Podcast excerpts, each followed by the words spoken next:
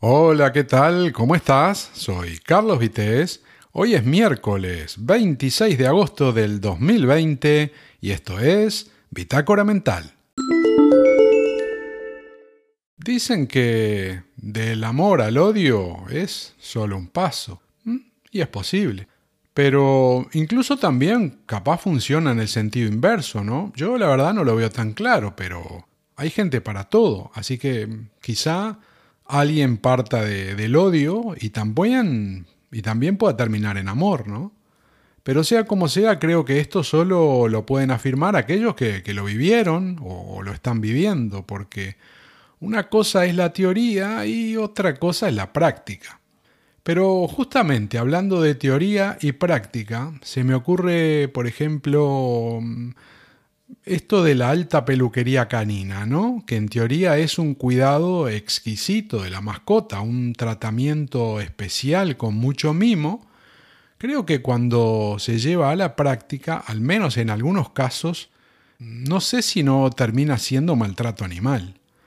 Me refiero a que algunos, por ejemplo, a esto de, la peluquería muy, muy trabajada, le llaman, eh, referido a perros, ¿no?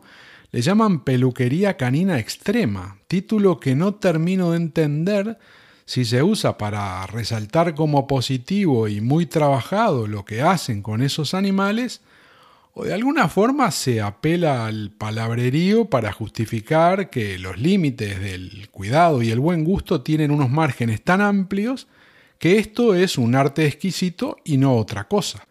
Pero si vos que me estás escuchando no entendés nada de lo que te estoy hablando, déjame que te explique a ver qué te parece y, cuál es tu opinión sobre este asunto. Te cuento.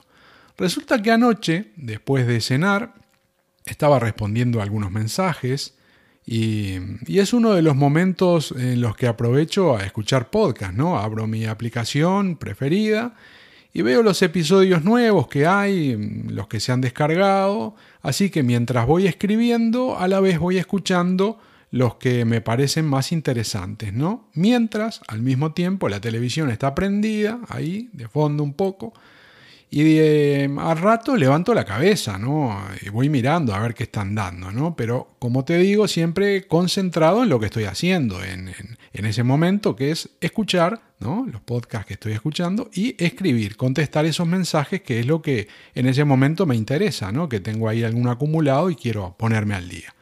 Pero resulta que anoche estaba, como a diario, ¿no? Eh, a esa hora, con la tele y estaban pasando un programa donde salían unos perros de, todos colores que la verdad me llamaron mucho la atención y dije, a ver, vamos a ver de qué se trata, ¿no? Así que puse en pausa el podcast que estaba escuchando, cerré el WhatsApp que estaba contestando y dije, bueno, a ver qué es esto, madre mía, a ver de qué se trata esto, ¿no?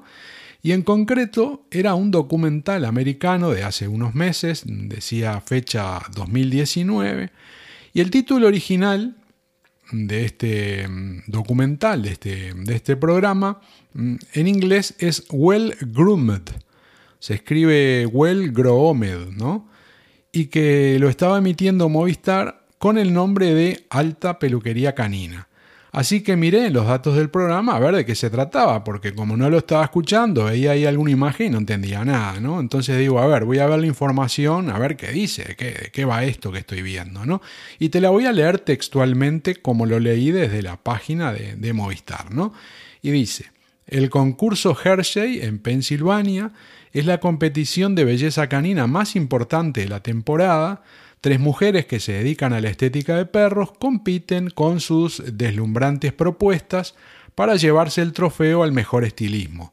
Una fantasía de tinta y, cardo y cardados, dice, donde reproducen el outfit del sombrero loco de Johnny Depp en Alicia en el País de las Maravillas, o los motivos de Parque Jurásico en el pelo de un caniche gigante.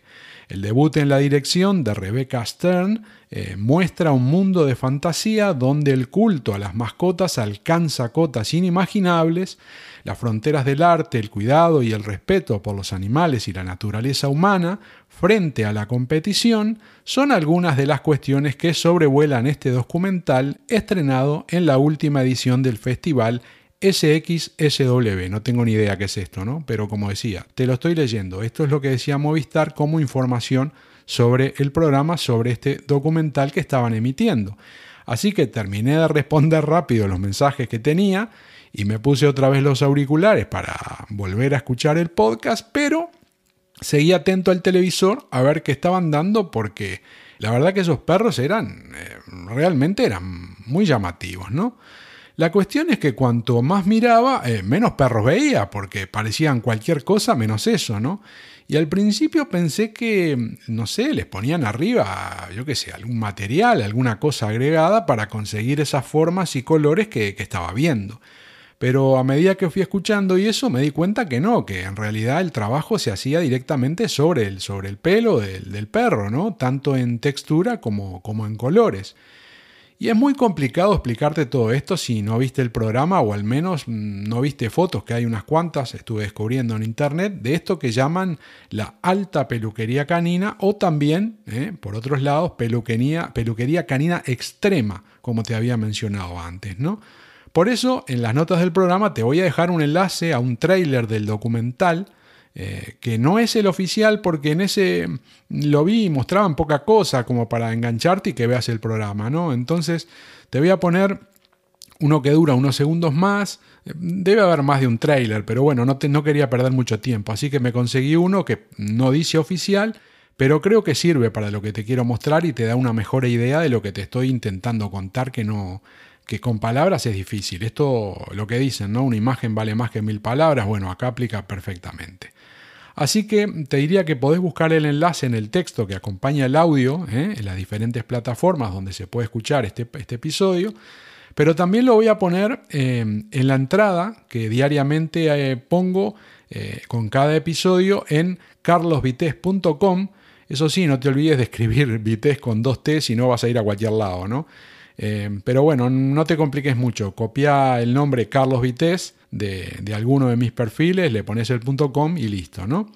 Pero bueno, en resumen, que desde el punto de vista de, creatividad, diseño, destreza y, todos los atributos que se quieran reconocer a cualquiera de estas personas, de las dueñas eh, de estos perros que los preparan para competir, yo no tengo nada que decir, ¿no? Bien por ellas, en ese caso las aplaudo, ¿no? En esa parte.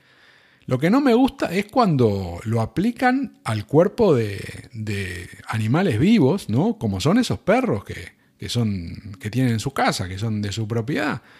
Y en este momento es donde seguramente cada uno tendrá su propia opinión, porque indudablemente las creaciones que se ven, ¿no? que te decían el documental y todo eso, tienen mucho atractivo, al punto de que se organizan torneos en los que va mucha gente, seguramente se moverá mucho dinero, ¿no? Y por eso hay premios en metálico interesantes, ¿no? Y puede que incluso se generen empleos y, un buen movimiento económico, pero el tema es si todo eso se puede interpretar como un cuidado exhaustivo y exquisito del animal, o si por el contrario nos estamos pasando, ¿no? Bueno, los que lo hacen, obviamente, ¿no? Yo no me dedico a eso. Porque mm, hay que ver las imágenes, ¿eh? ¿eh? no parecen perros, porque sobre su cuerpo y pelaje eh, se esculpen otros animales o elementos diversos a través de figuras y relieves, pero repito, no les quito mérito alguno a estas personas que lo hacen, incluso no pongo en duda de que quieran mucho a sus mascotas, los cuiden y, y todo fenómeno, ¿no? Pero ¿qué te voy a decir? Al menos en lo personal me parece que hay un límite y esta gente lo sobrepasó, ¿no?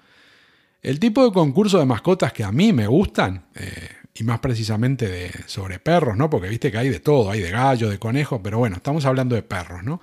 Los, los concursos que me gustan con respecto a perros son esos en los que los ves bien peinaditos, limpios, brillantes, ¿eh? con un toque sí de peluquería, pero resaltando siempre las características naturales del animal y de la raza a la que pertenece, ¿no?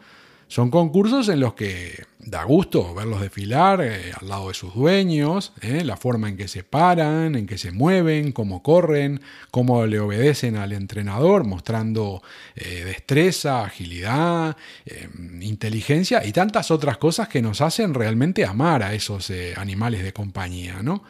En cambio, en este documental que te estoy comentando, nos muestran concursos y, cómo lo van haciendo, ¿no?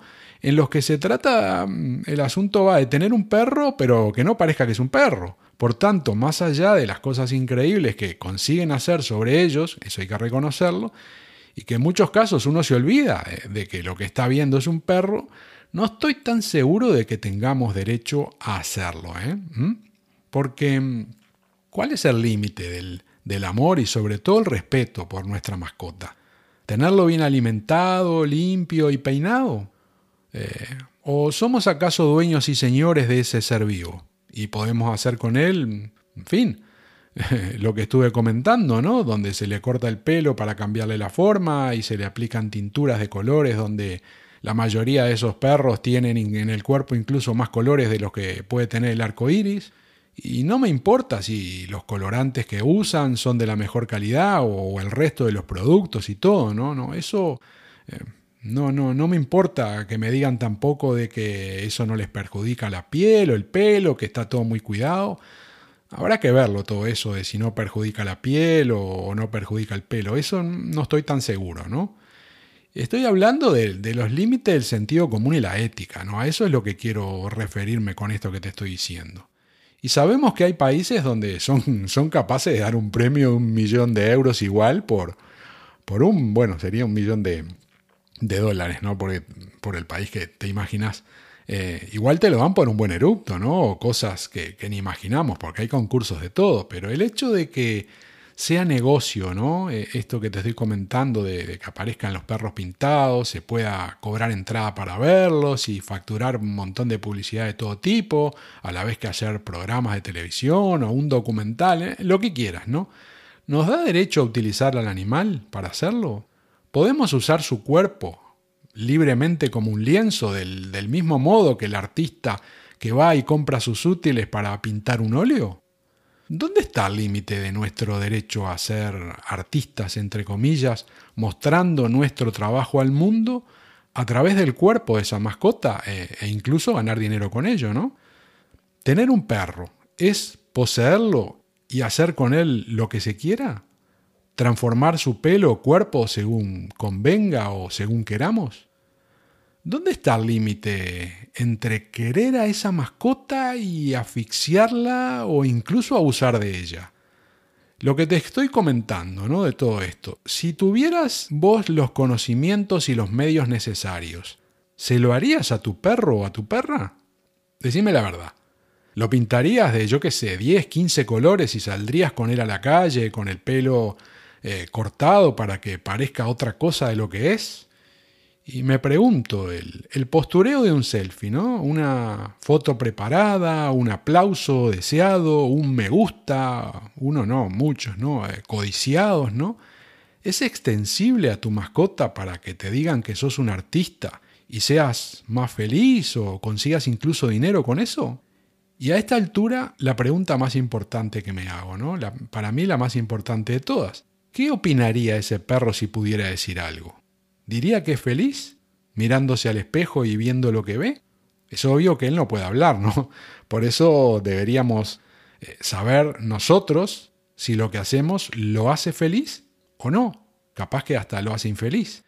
Y siempre en este punto me acuerdo de las palabras de, de, la gente que trabaja con perros, que se dedica a tratar con ellos, ¿no? Y te dicen que, que el perro es feliz siendo perro, siendo lo que es que no se le puede tratar como, como, una persona, que no se le puede malcriar, que no se le puede atender en demasía, ¿no?